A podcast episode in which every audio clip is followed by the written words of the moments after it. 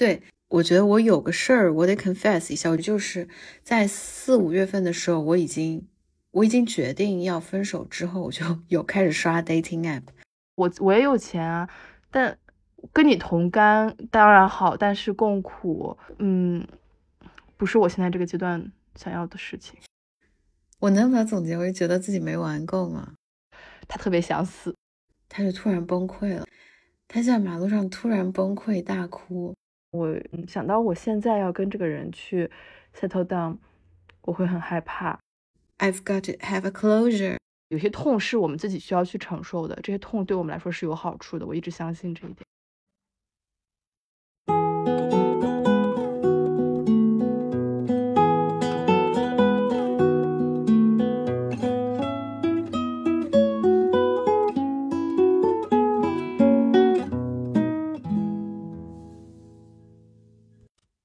大家好，欢迎来到碰撞 Boom，这是我们的第一期播客。今天我们要来聊一聊我和果冻的分手故事。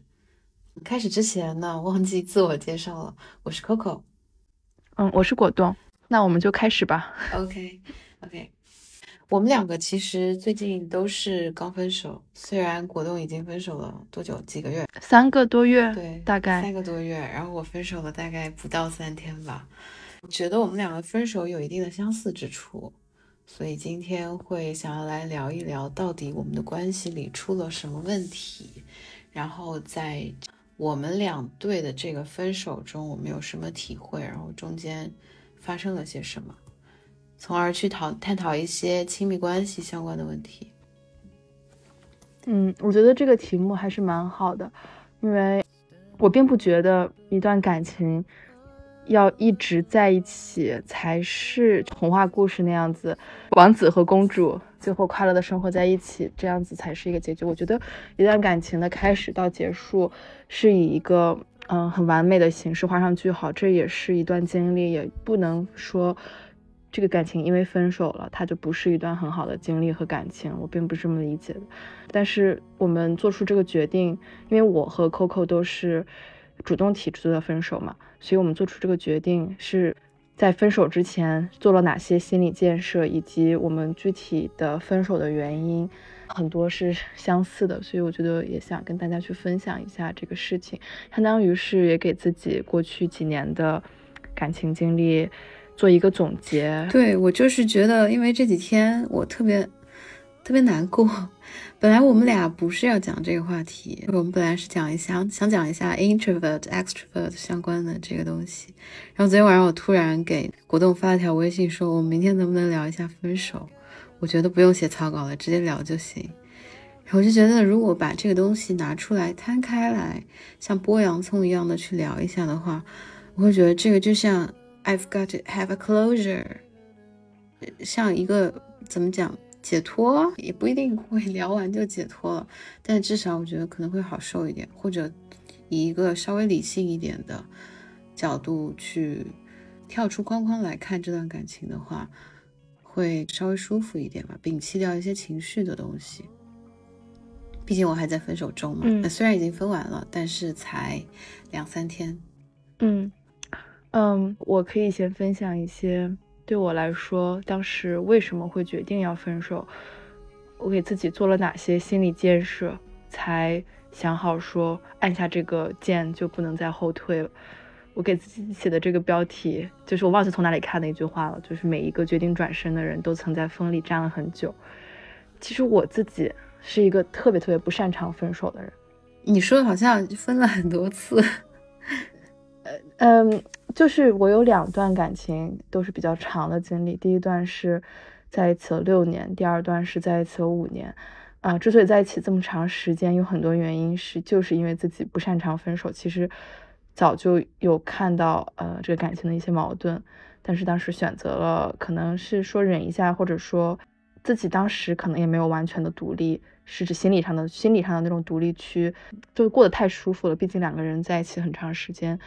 尤其是我现在这段最近这段分手的经历，我也有跟男朋友一起同居三年，所以其实住在一起还像家人一样，我们还一起养了一只猫，很难说去离开一个非常舒适的环境。呃，于是其实还拖了蛮久的，而且我自己的性格特点是比较喜欢去美化别人，喜欢去能看到一个人的优点，反而去忽视了很多问题。当时想的是说，也许所有的感情走到最后都是这个样子的，这也就是为什么我也是拖了很长时间。我不知道 Coco 你当时有没有也有这种相似的经历？其实我没有很健康的分手经验。你是有两段非常长的恋爱，你前一段是分了很多次吗？分分合合？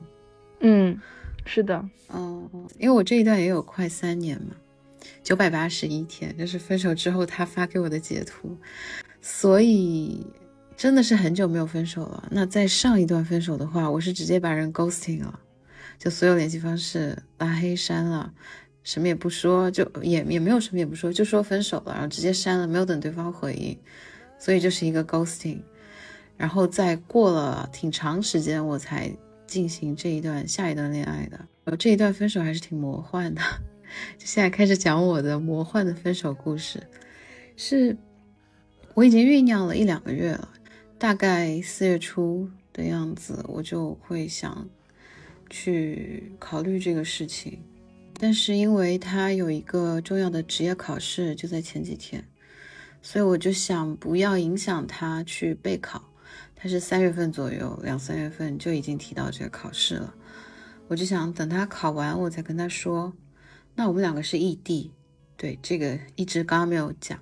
他在成都，我在无锡。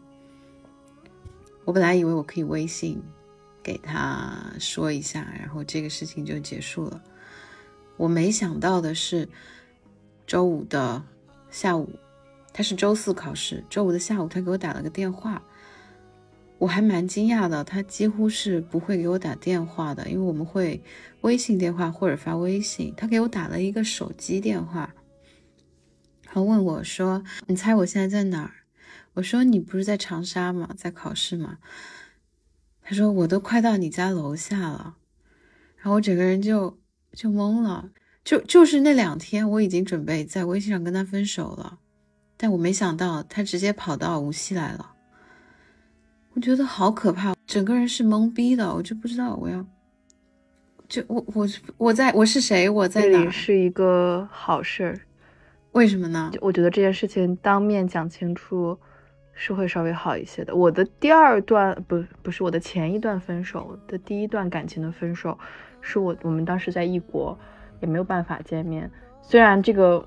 过程比较无痛，但是我觉得很多事情其实也没有讲清楚，就自然而然的分开了。当时有有一一点时间没有走出来，后来还是找了新的伴侣之后，我才用这种方式走了出来。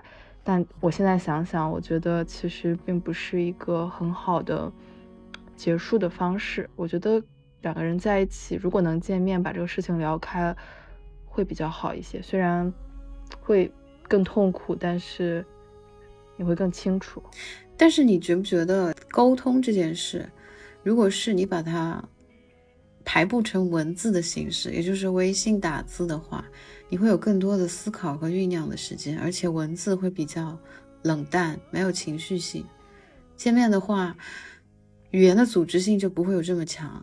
你所谓的说清楚这三个字，其实我觉得文字表达更清楚。见面的话，可能会彼此有情绪，不管是悲伤的、留恋的、温柔的，撕逼也好，痛苦也好，会让你的理性更加的薄弱一些。所以我当时就觉得很可怕，我我就是完全没有设想过我会是见面跟他当面去说这个事情，而且他等于是这个节点选的直接撞到枪口上了，我就这两这两天准备跟他说了。结果就在这两天，他就出现在我的城市，我家附近，然后住下，我就不得不去面对这样一个要当面讲的事实。但是我的语言还没有组织好。我觉得这些事情还蛮有意思的，还生活就是以这种意料不到的形式，就是太抓马了，完全不会想到怎么会有这种事。我当时真的是，我也不能，我也不知道用什么词，也不能说是吓呆了。就是懵掉了。你记得我当时就向你求救，我说，我说我需要你，我就发了三遍，你在忙吗？你在忙吗？你在忙吗？是不是？我忘了。然后对，我说我需要你，我要给你打个简短的电话。就是那个时候我刚接完电话，对我我还打给了 Elliot，就是我我的一个很。对，很好的前辈，他当时他当时还在开会，他说他在开个会，然后开完会他立马给我打过来，我跟他说了一分半钟的时间，他说他又有一个会进来，然后就电话就又断掉了。对，反正就是超级忙乱，整个人就懵掉了，懵到我我我居然直接就只能说打电话给我的最亲密的朋友去问我该怎么办，然后包括你和 Elliot。都跟我说，那这个事还是要见面说清楚。其实我是当时是想逃开的，我想说，要不我别见他了，我就我就当个畏畏缩缩的渣女，就还是微信上说清楚，让他不要来找我算了。但是你们都让我去见面见他，我就是想说，那好吧，那还是见他一下，然后把这个事说清，就只能硬着头皮上呗。那我有什么办法？我其实在想，确实发用语言来组织，用文字来组织的话，可能确实是会更有条理一些。但就感觉是过于冷冰冰了。但见面说可能会有一个劣势，是你不得不去倾听对方在说什么。对我这种很不坚定的人来说，曾经提过几次分手都没有成功，就是因为对方有在挽回，有在求情也好。有在 propose 一些新的 solution 去建立我们的感情也好，当时就对我来，当时是很坚定的。我是成呃，第没有是最近的结束的那段。你知道这是为什么吗？是因为你们两个住在一起。我我也想过这件事。我异地的话，包括我现在酝酿了这么长时间，一两个月要说这个事情，等于是我在没有跟他沟通的阶段。我一个人默默的把事情全想清楚了，想完了，我心理建设已经全部完成了。就像建设那个我的所有的思绪，我给它一点一点砌起来，我给它建好了。但是如果说两个人在一块儿，你去试图沟通这个事情，你的防线还没有建好呢，对方就先给你来摧毁了，一点一点摧毁，这个事情就很难。等于我提出来的时候。我 propose 的时候就已经很坚定了，那确实我在这一两个月也没有完全没有跟他提过，因为我说了不提，就是因为怕影响他的情绪，影响他的重要的考试嘛。所以等于我一个人在默默的在建设这个这个所有的思维的这个基础，因为我跟他不不是一直都是异地，我跟他也有同居过半年。在同居的时候，有一次发生了比较大的矛盾，我当时是真的是非常强烈的要分手的心态了，以至于我现在回忆起来，我几个非常想分手的节点，我还能想到那个节点，我真的准备是分了算了。但是因为我们住在一起，我就像我这个拖延症，连收拾行李都得两三天呢。我我跟他是住在成都嘛。那如果我要分手的话，你就想这些乱七八糟东西就很累，而且他就把我哄得很好，直接就哄完了。所以我觉得两个人还在一块儿的时候会特别难，会非非常经常去拉扯，分分合合。但是异地可能真的就是对离婚有很多事情要解决，那断崖式分手就很可能，我觉得也许发生在异地的事情会多一点。一个人可能已经很坚定了。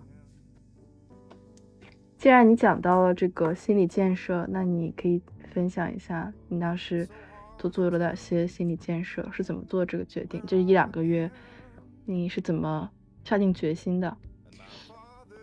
嗯，我觉得其实已经这个关系已经变得很鸡肋了。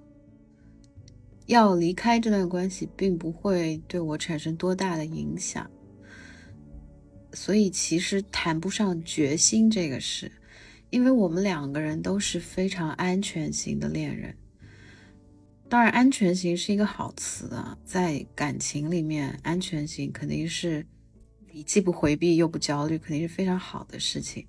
但是，当这个事情发生在异地恋的情境当中的时候，我们彼此可以把自己的生活过得很 OK，很独立，也不需要对方。那这种需求感消失的时候，这个关系还有什么意思呢？而且有一个前提是我们俩没有一个非常明，就是清晰的一个共同的规划。我们这段感情有哪些中途的目标呀、规划呀？这个都没有。在这种情况下，我觉得这一点在异地的时候还对我来说还蛮重要的。那你我是需要看到未来下一步的，嗯。那你当时和前一段陈老师有什么规划过吗？没有，因为我当时是刚要开始一段为期三年的在国外留学的，嗯，这样一段经历吧。所以其实没有什么特别的规划，但是这个是已经是 六年前的事情了，我记忆已经不是很清楚了。对，所以就是这样。我觉得你们和我们其实也是这个点是一样的，就是没有规划，但并不是说我们没有这个意愿去做规划，我们只是我们的状态还没有稳定。就我连自己的规划都不知道，我来跟你规划关系。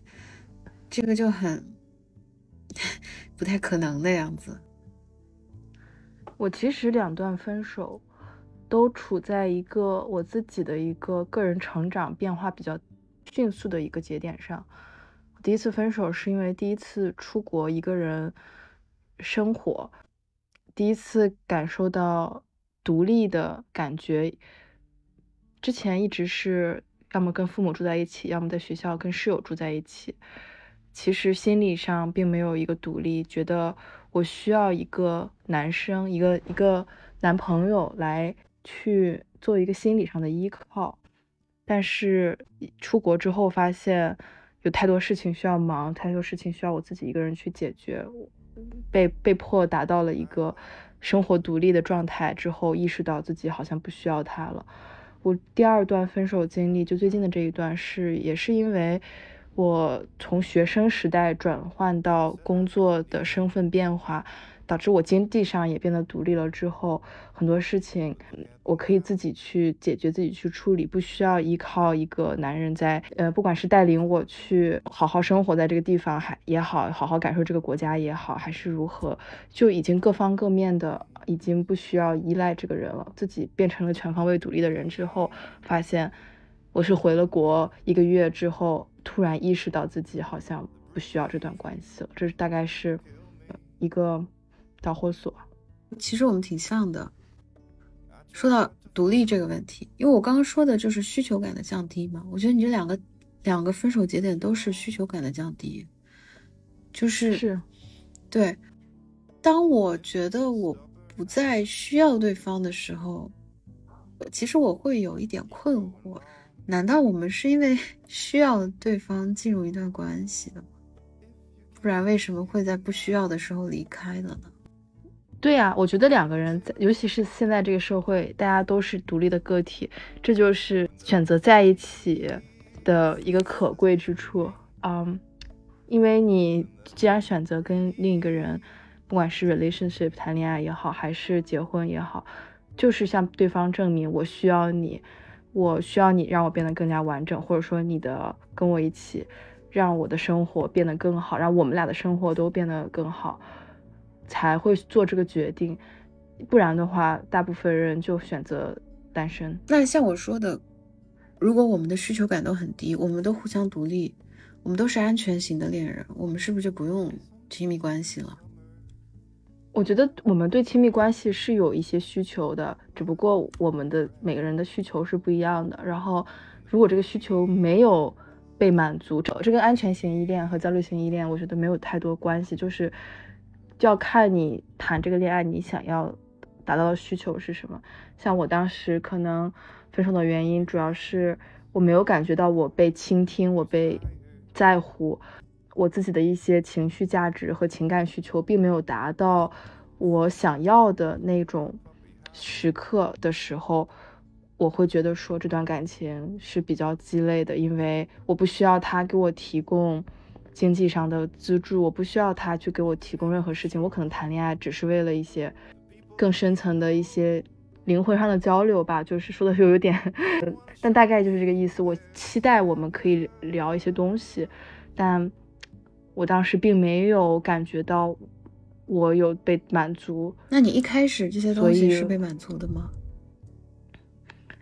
我觉得一开始是的，一开始是被满足的，只是在随着呃随着时间的变化，可能我自己有一些变化，或者说我想要的更多了。他现阶段并不能够带给我这些，或者说现阶段对他来说，这感情不是他的最重要的 priority，而对我来说，谈恋爱还是蛮重要的。嗯，也就是说，一开始可能是有那个心灵相契的部分，经过五年的成长，两个人的轨迹不一样了，然后成长的速度和方向和内容可能也不一样了，到这个时候就好像丢失掉了那个相合的。那种共鸣了，是吗？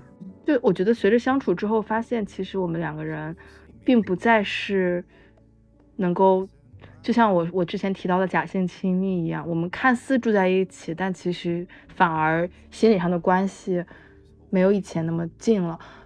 我觉得也可能跟同居有关系吧，因为。不住在刚开始的时候肯定是不住在一起的，每个人都有把自己最好的一面展现给对方。出去约会的时候就有很努力的去倾听对方在想要聊什么，但是住在一起之后，反而会变得没有很重视彼此，就就是太 take other for granted 的那种感觉，习惯就像变成了一个家人一样的，对，所以就两个人都没有很好的去经营这段感情，因为他有很。过去两年内非常专注在忙他的事业，他事业进入一个低谷期，呃，所以一周七天都在工作，工作了两年。我也是两年前开始工作的，我就有了很多大把大把自己的时间。我是想要去享受我的生活，想要享受我的人生，但是我没有一个伴侣可以陪我去做这些事情，我就开始去。把我的一些需求外包给了我的朋友，外包给了我的同事，所以我其实过去一年过得很开心，我们住在一起也很开心，但是我就渐渐的发现，好像我们变成了一个同居的室友，而不是好朋友、男朋友，甚至是朋友，我们可能都算不上。这个好像我上次给你分享豆瓣那个帖子，就是在一起六年，同居两年，最后变成兄弟的那个。当时会好多人回忆回复说像花束边花束般的恋人那个感觉，但是我觉得其实不是很像花束般恋人，他们是基于报菜名的一些消费符号在一起的。后面发现那个男生他去搞工作了，女生好像还在那个状态里面一点吧，啊，这个轨迹就拉开了，可能就趋于平淡了吧。我倒是当时我同居，当时倒是没有这个感觉，因为只同居了半年，后来我就出国了，我就觉得同居生活真美好，真幸福，就是也没有什么矛盾，而且他真的很好，家务都是他做的。其实，嗯，我我分手还有一个原因是我自己个人有一些 commitment issue，我不知道是呃这个时代大家都开始不愿意太去 settle down，还是说。这也是我身体在抗拒跟他 settle down 的一个表现形式。我个人潜意识里是非常恐惧结婚这件事情。但是我们在一起五年，嗯，我们俩都接近三十，他会经常时不时的跟我提说，我们可以未来以后结婚，两年之后结婚，五年之后生孩子这样子。我其实个人是一点都不抗拒结婚生子这件事情，我是有。Picture myself as a good mom 的，愿意去做生育这件事情，但是我说不上为什么。我想到我现在要跟这个人去 settle down，我会很害怕。但其实他是一个很好的人，他是一个很负责任的人。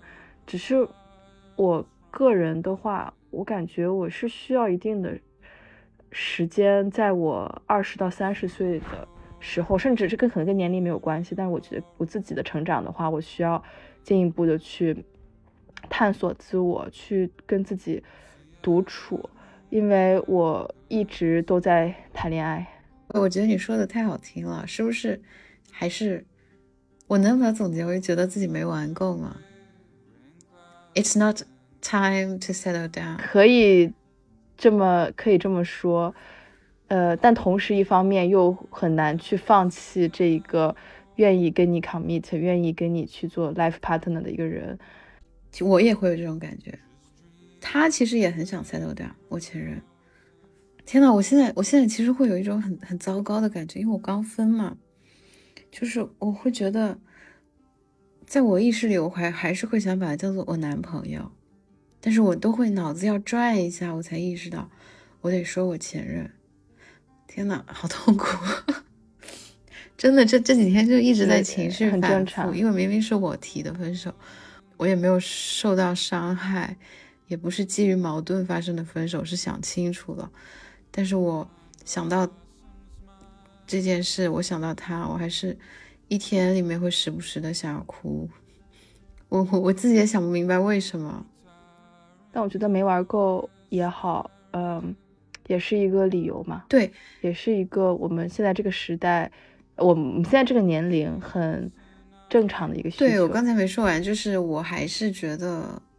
好像我好像好想去再探索更多的这个世界，就我觉得渣一点讲，反正就讲实话了，发疯啊在播客里面，我总感感觉我恋爱谈太谈太少了，在这之前，我觉得我的恋爱都像是 puppy love 那种，不是真正的亲密关系的那种恋爱，这一段是我真正的进入到一段亲密关系去谈恋爱，我愿意把它称之为谈恋爱，我也。愿意说我爱过他这样子，那我觉得，当然我不是说我要我要谈恋爱，然后我把我就把他分了，不是，我只是觉得好像我开始我开始慢慢的感到乏味了。他有丰厚的精神世界，就是他有看很多的书和电影，然后我跟他交流是可以达到非常高度的同频的。但是我发现我们的交流越来越涉及涉及到那个部分东西很少了。然后呢，他是一个非常稳定的一个工作状态，我看不到他的任何变动的可能性。我不是说我非要他变，我只是觉得这样的感觉很乏味。就是我能想象到 三十年后一眼望到头的这个生活，我没有办法想象自己就此 settle down 了。他今年三十。刚过三十岁生日，然后肯定是会想要 settle down 的。我我倒不能说恐婚，我只是觉得我没到时候。我才我才二十六，我才谈了不多的恋爱，我见识了太少的人。然后，天呐，我好渣啊！没有啊，我觉得，我觉得我并不觉得你渣，我觉得很正常。并不是说他有多么完美，完美就代表着你们一定要在一起。他没有满足你现在阶段可能想要一些新鲜感，想要一些变动，想要一些刺激，无可厚非。但他并没有满足你的这个需求。就像我说的，如果没有满足你的需需求，你就会想要说，我那那我是不是应该去换一个人，或者是去像你说的，我可能还没有玩够，但。没有玩够，这也是一个需求没有被达到满足，我觉得挺正常。就是需求不匹配，呃，他就一个是需求不匹配，一个是你要把自己的那个需求和自己的心情放在第一位。我觉得有些时候我们都太过于嗯委曲求全，或者是这个人真的很好，对我们也很好，我们可能很担心。遇不到同样的人了。对我一直就会担心这件事，因为我跟他的相处中，包括同居生活，包括他的整个情绪稳定的程度，他对我的情绪的承接能力、消化的这个能力，我觉得他的这些品质是世界上的绝大多数人都没有的。我真的回想，都是优点，除了他他越来越乏味这件事。但现在这是你想要的人吗？对，这个就是问题。这个乏味是我想要的吗？情绪稳定是我想要的，乏味是我想要的吗？绝对的稳定是我想要的吗？他的生活状态的稳定是我想要的吗？他的形式上的无趣是我想要的吗？但是一定程度上，这个可能是跟他非常稳定的内核有关的。就是我觉得有的时候会想，人是不是不能既要又要？我并不觉得稳定的内核就相当于你要过乏味的生活，这并没有一个呃绝对的一个呃等号。而且就像你说的，你可能现在这就不是你想要的东西，可能十年后，可能二十年后，这就是你想要的东西，但现在不是。一段感情要两个人要走下去，就是需要对的人、对的时间和对的地点。并不是说我们找到这个对的人，我们就不考虑呃 timing 和 right place。一一个人，我们处在生活中有哪一些 timing 里面，其实特别重要。像你现在，这就不是一个很好的 timing，这不是你现在想要的，这就说明这段感情对你来说不合适。你你你难道会想说，等着十年之后，说不定 maybe 我可能会想要更好，但是你现在。就不开心，这也其实是我给自己做的一些心理建建设之一。我我之前也是很难去提出这件事情，因为我觉得及时止损，就是你自己要去切断这个，对你来说其实也是有一些 benefits 的事情，其实还蛮难的。同时，你一方面又放弃了很多自己的开心。我现在需要把自己放在第一位，学着去不怕失去这件事情。对，我会有这种，就是像捡麦穗一样的，老想拿着那个麦穗。就是我之前就经常跟你提的那个，我觉得要是感情能先放在冷冻室里冻着就行了。我觉得这个人是我愿意，我一直觉得之前啊，当然现在已经分手了，我觉得他是可以信任共度余生的人，但是我不想从此开始余生，这个就是问题。我会想把他冻在冰冷冻室里，然后哪天四十五岁，什么四十岁、四十五岁，要是能拿出来解冻，然后能跟他继续关系走下去，共度余生就好了。但是问题就是，我现在不想从这里开始余生。我觉得他可能已经准备好开始与我共度余生了。这就是你所谓的 bad timing，timing 不匹配的问题。我有一个朋友也是跟我这么说，对，跟我说他很想把一段感情。动起来，然后等到我们合适的时候，我们再在一起。但是，哎，这就是生活中你需要做的选择嘛？这个其实好渣，既要又要嘛。你既自己又想玩，你又想把别人放那儿。对，但其实没有办法，所以我们现在分手了嘛？因为我们选择了自己去承担这个后果，因为我们不可能既要又要，而且这样做对对方也是不公平的。所以我觉得分手这件事其实也是放过对方。但我觉得对方真的好痛苦，我好难过。我想到他很难过，我就很难过。对，因为你还是个好人，你还是个人。所以，对我是个人，没错。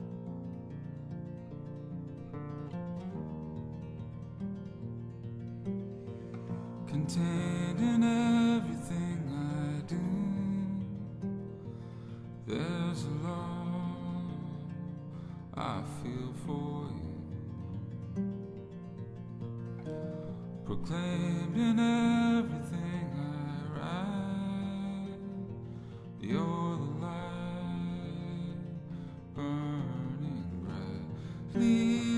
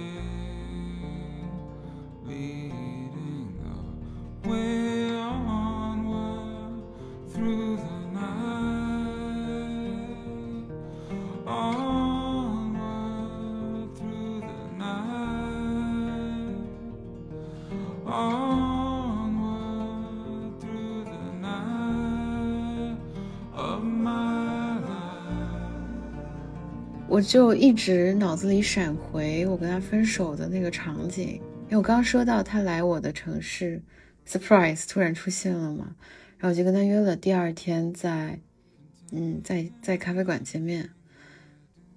我就会觉得，本来其实应该当天晚上我就想约他的，后来我想了一下，就可能晚上人会比较 emo，我不想让他再多一个晚上去煎熬，所以我就有跟他约在第二天白天咖啡馆。想说说完这个事儿我就消失了，很快的，然后白天可能人也会理智一点，我们就聊了一下。我当时其实冰冷的像个机器人一样。我记得我印象很深刻，他还问我说：“你是吃了抗抑郁药吗？你为什么这么冷静？”我我没有回答他，但其实我没有吃，我就是很冷静，我就是我不知道为什么，我可能把那个开关 shut down 了。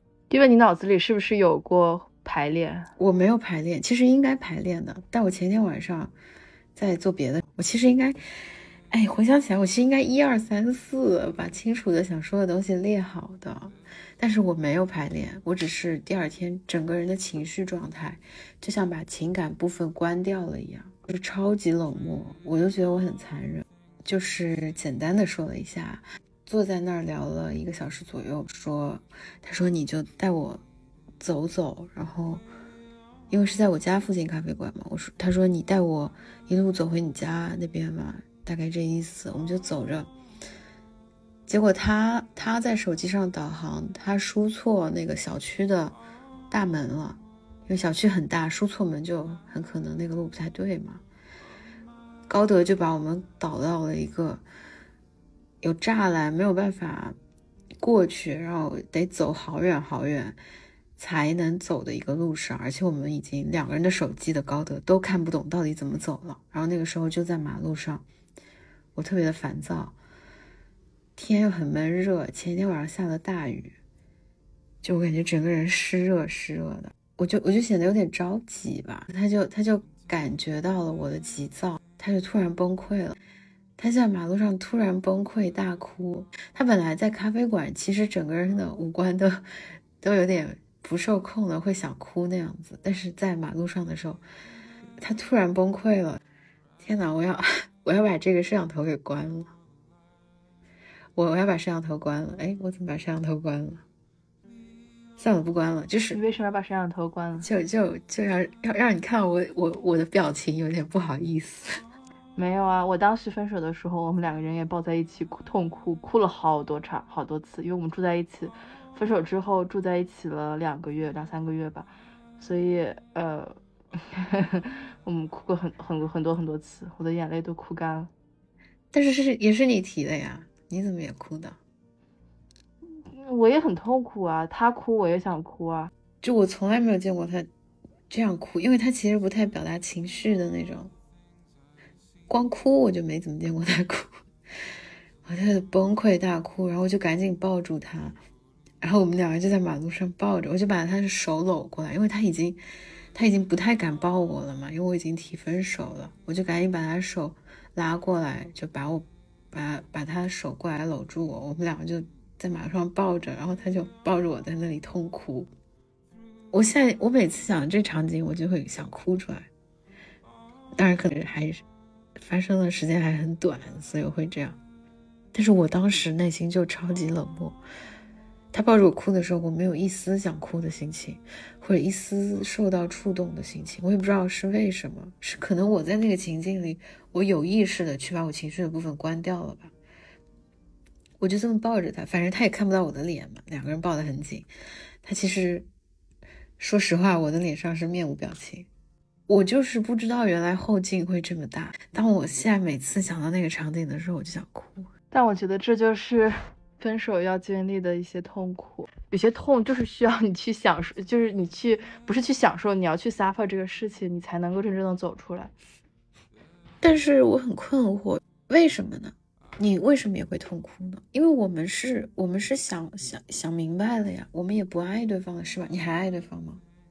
我关心他，我在乎他，对我也是这种感觉。我我我去伤害他。就也不是一个很享受的事情，我们又不是说没有感情的机器人。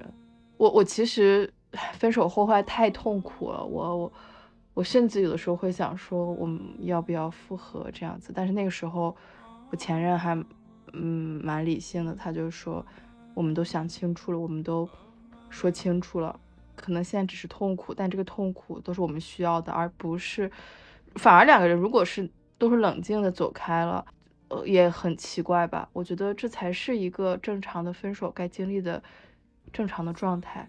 对，其实我的感觉也是，我关心他，我在乎他，我在乎他是不是痛苦，是不是难过，但我也知道我不想再回去了，但是我就不应该难过，我老觉得我不应该难过，我觉得我做了一个理性的选择，就是我做的选择，这并不代表你不应该难过，你你应该正视自己的情绪啊，你难过就是很正常，而且我觉得这才是你像人的一个表现呀。如果你变得完全理性，那我们就那我们跟机器人有什么区别？就你是一个有血有肉的人，对我还老想着去跟他说怎么快速走出失恋，我还老想让他去赶紧进入下一段感情。你们现在还沟通吗？不，我们会沟通，这就是一个感情该经历的。我我并不觉得说你赶紧去找下一段人，你赶紧走出来，这就是一对的事情。我觉得我们现在这个社会。大家总是觉得说，我有一个一个需求，我有一个痛苦，我就要赶紧吃止痛药，我就要赶紧走出来，我一点痛苦都不想要有，我哪里不舒服，我就马上要治。但其实很多时候，我觉得这个痛苦是我们需要的，是我们在这个呃当下的生活状态里需要去体会的。如果现在你选择，说我太痛了，赶紧走出来。我选择下一段关系，赶紧的开始一个新的人，其实反而是对这段感情的不负责。后后面有很多问题，可能也会渐渐的出来。如果你是只仅仅，如果他也好，或者任何人也好，仅仅是因为我想要赶紧走出一段上一段分手，我就去选择找下一个人，那这时候我们自己会很盲目，有可能会进入一段不太合适的感情。嗯，所以我觉得需要治，需要。治本，有些痛是我们自己需要去承受的，这些痛对我们来说是有好处的，我一直相信这一点。但是痛本身不舒服，其实我想我就想赶紧，要是能吃个止痛片止痛就好了。我真的是这么想的，我就不想要这个痛，要它干嘛呢？我可以跟他去进行进行平静的、理智的沟通，我愿意。我跟他，我今天他我还跟他微微信说话了，我说我欢迎你来问我问题，因为你。就分手那天是带有情绪的，很多东西没有办法讲不出来。他当时就是整个人还在懵逼的状态。那现在要是有什么困惑呀，有什么想聊的，可以问我，欢迎来沟通和复盘。但我觉得你如果要是想要吃止疼片，对，但是我不想要这个痛苦，我一点都不想要。我觉得要是能是个冷漠的机器人就好了。但这样就太麻木了。我觉得一个人。有痛苦才能，才能让欢笑更有意义吧？才能让就是你要有不开心的时候，才能让开心更有意义。如果我们都是只有开心和平静，那就太麻木了。你这样讲，可能其实我还是会比较好奇，你是多久走出来的？因为我还是想让它变得短一点。我也没有一个，我没有办法去知道我自己到底是。多久？什么时？哪一个时间？某一天早上突然说：“哦，我走出来了。”我没有去想过这件事情，因为我们当时分完手之后还住在一起了三个月，二月、三月、四月，我们住在一起了三个月，所以我们把这个整个分手的这个时间战线拖得非常长。虽然我们第一开始第一天就已经说好了我们分手，但我们后来还一起出去玩。一起去看电影，经常会复盘这件事情，但到最后住在一起这么久，尤其又是一个分手的状态，使两个人都无法太接受彼此，就自然而然的，嗯，说你赶紧搬出去。你们这个也太太奇葩了吧！我其实不太能想象是什么心态，就是第一天提的第一天是很痛苦的，对吧？这几天都是很痛苦的。那怎么还能住在一块儿？你们在没办法，我也不想住在一块儿，但是就是因为国外找房子没有那么容易，他当时也比较拖延，呃，再加上我是把他 kick out 的，所以，我我需要给他一定的时间去找下家的房子，以及有很多事情我们都是需要去一起去商量、一起去处理的。那他不挽回？是一个不得已之举。真的，这么三个人，他们挽回我。真的吗？我他好理性啊！他是什么人格呀？INTP 吗？不知道他什么人格，他没有去做那个测试，我都甚至都没有要求他去做那个测试。就我男朋友是个那个 INTP，哎，天呐，你看我还没有改口，我前任是个 INTP，他是就那种逻辑很逻辑，然后。思思想家那种型人格嘛，嗯，我觉得他也是，是吧？对，应该是很理性的。结果他昨天我分完回家，我看到还连着给我发了微信消息。我觉得这样还蛮好的，就是他没有去挽回我，我很感激他没有去挽回我，因为他也觉得他自己尽力了。我们不不可能再裂缝已经产生了，而且他也知道我这就是我想要，他愿意去成全我这件事情。哎，天呐，我现在看好难受啊！他给我发说，我好难过呀。我知道你会说会好的，我也知道会好。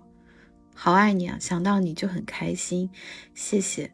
然后巴拉巴拉就发了七条消息，我当时看到好难受。但但这个事情还有后续，我待会儿再讲。我看到这个就觉得，一方面觉得很难受，但我又一方面觉得他是在故意在挑衅我的情绪。他想试图用这种，我并不觉得，啊，他想像类似于抛下一个心锚一样，他就想让我难受，我我会这么狠，当然他是非常难受，肯定是非常痛苦，非常难受。他说的话也是由衷的，但我会觉得你凭什么给我发这些？你现在不应该给我发这些了，就是分手了，你不应该给我发这些，我为什么要看这些呢？你这样是是在让我难受。我我其实分手之后。最难受的一个时刻是，大概分手一个月之后，我去法国滑雪的一个周，他这一个周里，他疯狂在给我发我家猫的，然后他呃也没有疯狂在给我发，他会给在他的推特上面发了很多猫的照片合合影，因为他可能知道他有一天会搬出去，那个猫是属于我的，就是这他和猫在一起的时间，就是过一天少一天。那个猫对我们俩来说特别重要，就像我们俩的孩子一样。他也是一个特别爱爱猫的人，嗯，爱我们家猫的人。然后他会说这是他六公斤的 baby，嗯，他会跟朋友一起出去玩，别人会带他们的女儿一起嘛。他说他自己，别人和带着女儿去散步，而我自己在在在听着那个法国的 hardcore music，在做游戏的 benchmark，他的工作，他特别想死。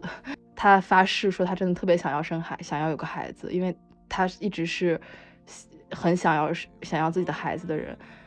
我特别难过，尤其是他发那个我家猫是 baby 的那个 ins 的时候，我就真的都哭了。我觉得是我把他的快乐给剥夺了的感觉，尤其是他比我大两岁，一想到他要重新再去找一个人去 settle down。他想三十岁之前生孩子这个事情可能就没办法去实现，我就特别难受，我就跟他会去讲说我很痛苦。他其实挺不能理解我的为什么会痛苦，就像你一样，你也不能理解你和我为什么会痛苦。他也特别不理解为什么是明明是我提的分手，难道你想要再和好吗？为什么你会这么痛苦？嗯，然后他劝我木邦，他说他现在的难过已经不是我的问题了。他真的好理性啊！我我希望我前任能跟他一样理性。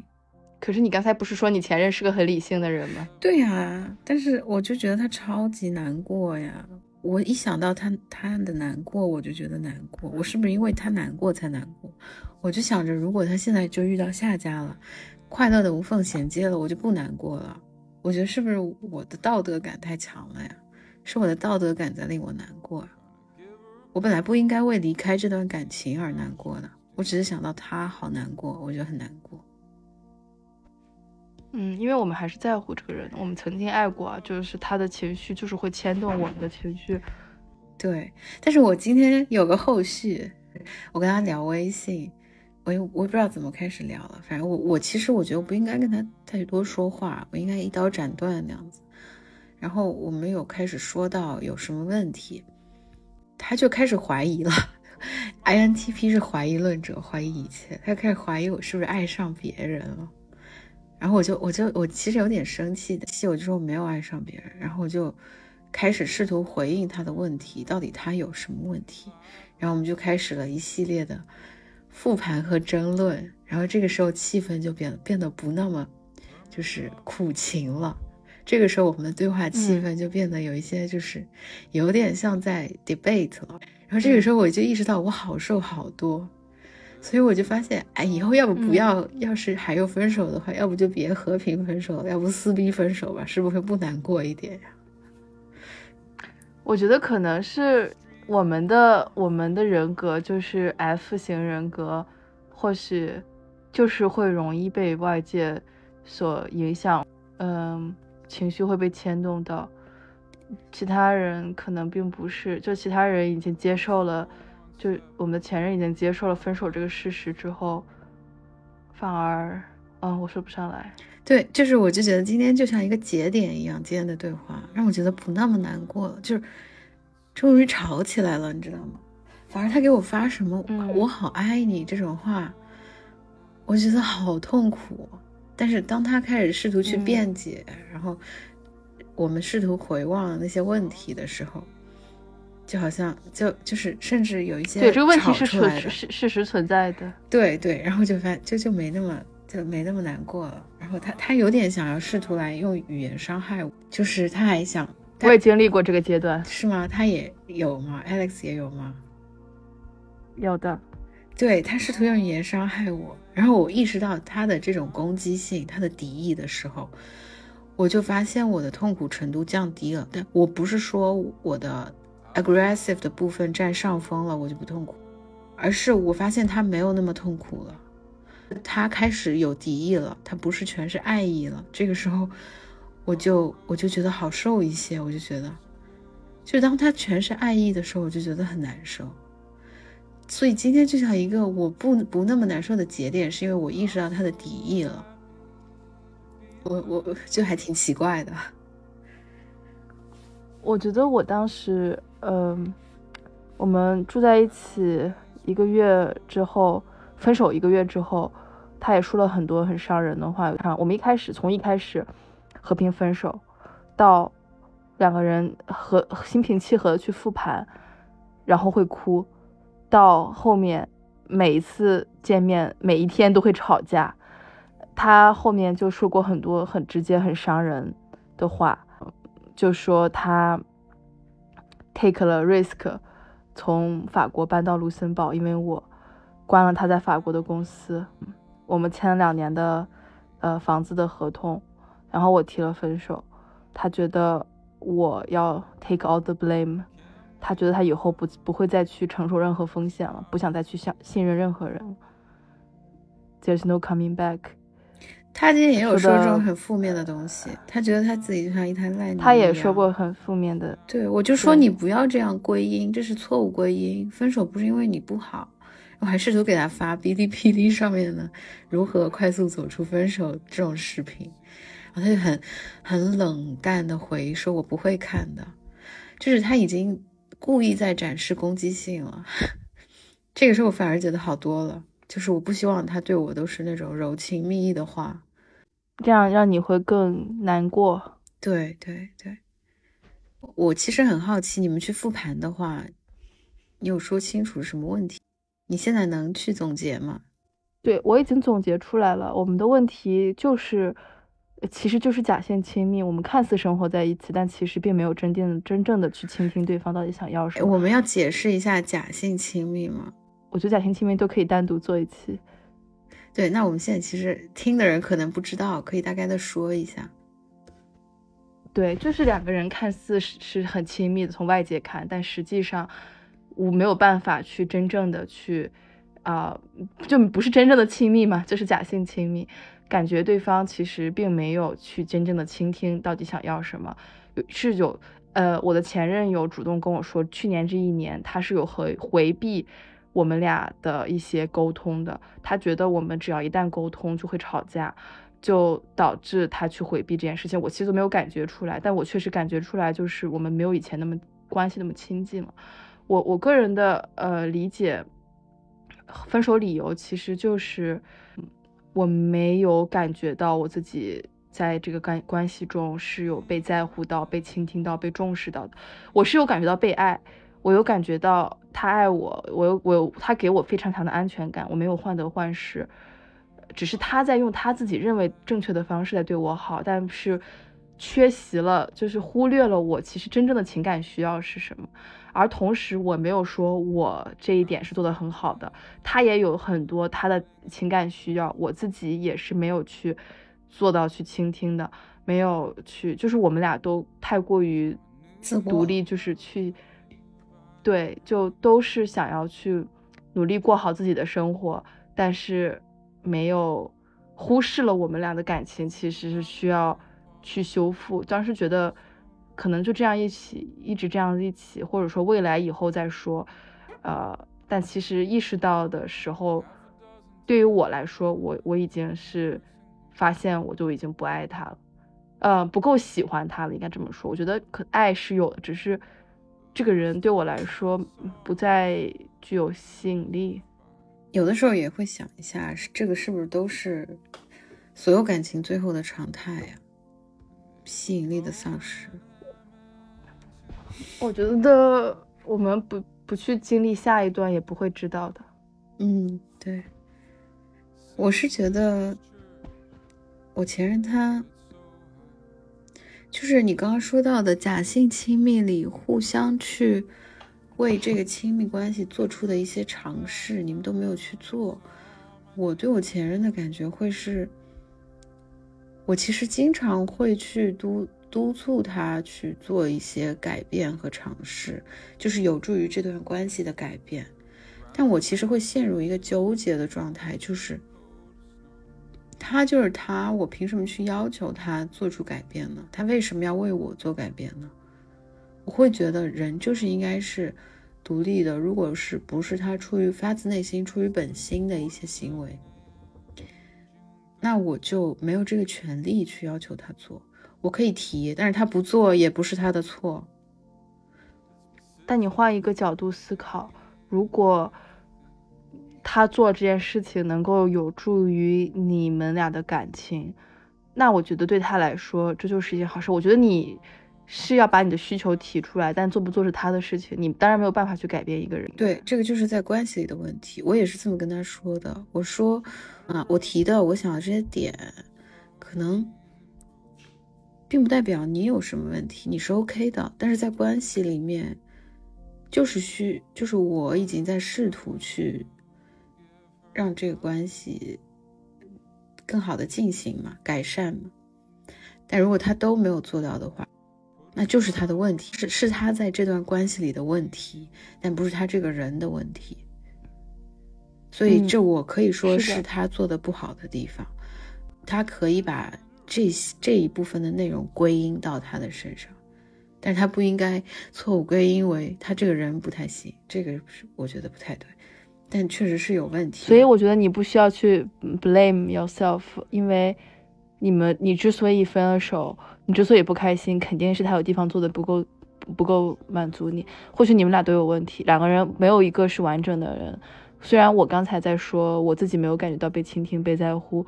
但我其实觉得我的前任也没有感觉到被倾听、被我在乎、被我爱。你这么说，我好像之前都没有想过这件事。我不知道他有没有觉得没有被我倾听。哦，我会有一个感觉，就是他没有倾诉，那我倾听什么呀？就我们俩都不不住在一块儿，异地，然后很久很久才见。呃，比如说啊，我其实我其实会很想让他去健身。我很喜欢有胸的男生，然后我让他健身，他其实后来有去买哑铃练，但他一直都没有跟我说。我后来过了一段时间，我才问他，他说他买了，然后我就说你要就是你要表达呀，你给我秀秀一下嘛，炫一下，对不对？他说我没有练出来，我有什么好说的？我就觉得就是你买了你不跟我说，这就是他的问题。我就觉得你你就让我觉得你没有去做事情一样的。但是你这委不委屈啊？你明明在做事情，你为什么不告诉我呢？你要跟进呀，对不对？这个是沟通的，对啊，这就是他的问题啊，这就是两个人你们俩沟通的问题。对，我就跟他说了，这就是你的问题，你不说这就是你的问题，这个就是问题之一嘛。但是可能事情没有做出来，不说只是他的行事方式，但是在这个关系里就是有问题的，而且你们没有办法去分享很多自己的生活，不会怎么说呢？就是没有办法去。正视自己的需求去提出来，我觉得这件事情也是挺有问题的。我当然我自己也存在这个问题，因为我也很担心，我提出我的真实情绪需求之后，我袒露了我的弱点，或者也算是弱点嘛，就是我袒露了我自己想要什么东西，但是我很担心对方达不到，呃，或者我会可能会希望对方去猜，我说不上来。我觉得我并没有非常的。安全的去，呃，表达我的所有的情绪想法，这也是我们有隔阂的一个原因吧。他也会跟我讲说，有些事情我们以后还有很多时间，我今年想要跟你一起做这个做那个。我说，那你为什么不之前跟我讲？对，对，为什么不说呢？对，我觉得他们俩可能都是 INTP 吧。我跟他说过，然后我说你为什么不说呢？他说我跟你说了，如果你我我最后又做不到。就会让我觉得我又失去了一些 credit，而且我就是一个很在乎别人说到什么就做到什么的。其实这是我其中的一个呃 love language 了，就是我很很对我来说很重要的一个表达爱的方式，就是你要真的去做对我去做一些事情，我可能身体上的接触或者言语上的 affirmation，啊，其实对我来说都不如实实在在的去给我做一顿饭有用的很多。我很在乎别人真正给我做了什么。我们还有一个问题，就是他把我 take for granted 了。他觉得我可以现在就专心我的事业，感情方面的事情可以两年之后再把它拿起来，我们再去结婚度蜜月。我等我这个难关过了之后，你为什么就不能等等我？等我的事业发展起来之后，我们有钱了，可以像我们刚认识的时候那样子去天天去吃饭啊，出去旅游啊，一切都会有的，面包都会有的。我说现在阶段。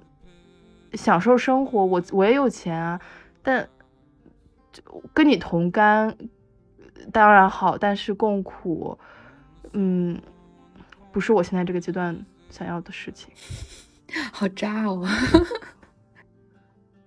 我觉得我其实甚至是错过了一个未来的 millionaire。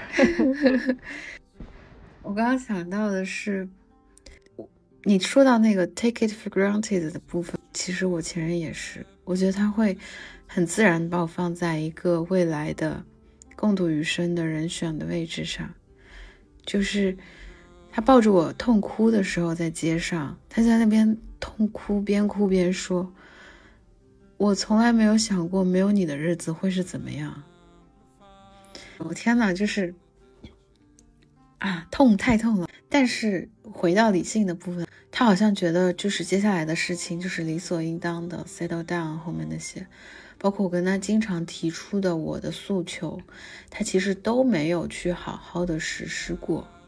这我必须得说，当然会有一些什么各种原因呀、细节呀，或者也有我做的不够的地方，我们没有能去共同的做。包括我一开始是想要和他做播客的，结果后面是我在和你做。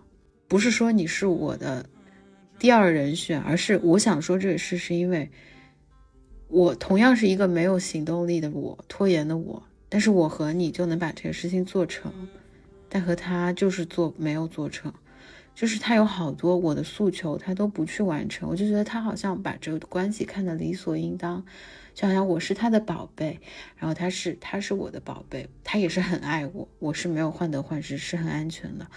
接下来，在这基础上，我们互相相爱的基础上，他就不需要再去做其他的努力和改进了。就是这种感觉，就让我觉得很无力。我经常会觉得带不动、拉不动，我的需求经常不被满足，这样子。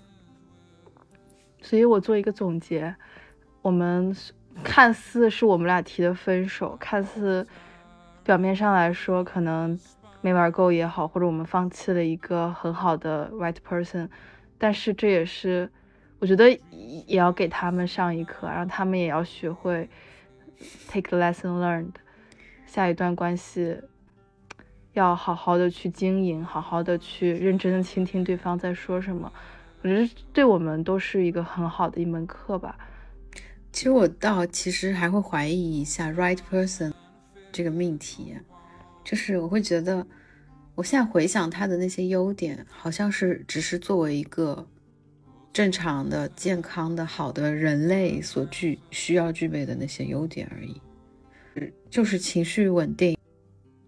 我怎么讲？就是三观那些东西，好像我觉得那个应该都是 正确一些正确的东西，它本身就是正确的。情绪稳定也是只是健康的标准而已。你好像说不上来为什么你们相处了这么久，相处的挺好的，能谈两三年，是是因为他是 right person 吗？同样的问题就是抛给他的话，我是他的 right person 吗？是啊，他爱你啊。但是这个爱是慢慢的累积，在相处中累积出来的呀，不是说那一刻对火花迸发的时刻。我就发现你是我的真命天子、真命天女了，right person 了。你难道没有对他做一些付出吗？有啊，当然有啊。我跑到对呀，所以付出那可太太他愿意跟你在一起，他愿意跟你去 commit 他的余生，就说明你你让他感觉到开心，你让他感觉到满足，所以对他们来说。这这过去几年的陪伴并不是没有意义的，而且他但是这也许只是陪陪伴和一个他心里预期上觉得 OK 的人。其实有一个有一个朋友有跟我说到一个概念，就是不是概念，他只分析而已。他会觉得我前任他的痛苦其实是，并不是因为失去我，并不是因为爱我。而感到痛苦，他会是觉得是一个在未来的人生伴侣、妻子、好妻子、好伴侣这样一个 position 上的人的突然递上辞呈，他会对这件事感到痛苦。我模拟是职场里面你职场故事、职场的情境的话，就像是我突然递上了辞呈，还没有提前三十天通知。他的痛苦更像是这个职位上的合适人选走了。而不是说我对于这个人小明、小红这个人，我很爱他，他走了，就是就是好像这个痛苦是这样的。可是你怎么能去帮他去总结他的痛苦呢？对，这样对，你说的对，我这样很自以为是。如果这样总结的话，很自以为是。但我觉得好像也有道理，就是人人跟人，他有真命天子、真命天女吗？这个概念或许是伪概念，这个不就是《How I Met Your Mother》里面讲的，到底什么是 the one？对对，我家的猫要叫我去吃饭了，我觉得。对，我觉得我有个事儿，我得 confess 一下，我觉得这个可以剪到片花里，但我我也不知道为什么想说啊，但是确实就是在四五月份的时候，我已经。我已经决定要分手之后，我就 有开始刷 dating app。我觉得这个事情，也许某种程度上我是可以受到道德的指责的。哎，你干嘛把你家猫放镜头前，搞得我好想笑。然后，对，但因为我还在一个 occupied 的状态嘛，嗯，却去刷 dating app，包括和一些人聊天，然后会产生 crush 这种。呃，在这个过程里，我也会。会有更加强烈的那种想法，觉得就是这个世界上还有很多有趣的人去等我去探索、去经历，然后我就更加的越发的觉得这段关系，我要我想离开他，他的鸡肋。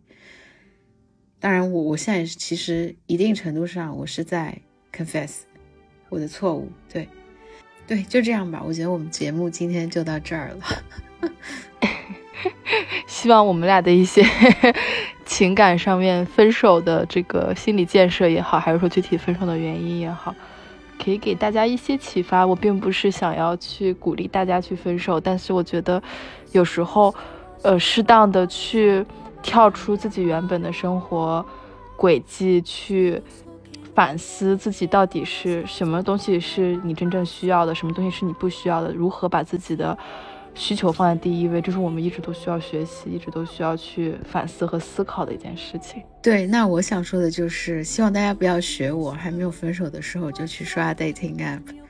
但是单身的人可以去刷一下，这个我们觉得以后可以再做一期 dating app，真的，真的 dating app 真的太有意思了。对对对，好，那那今天就这样，OK，拜拜。好，拜拜。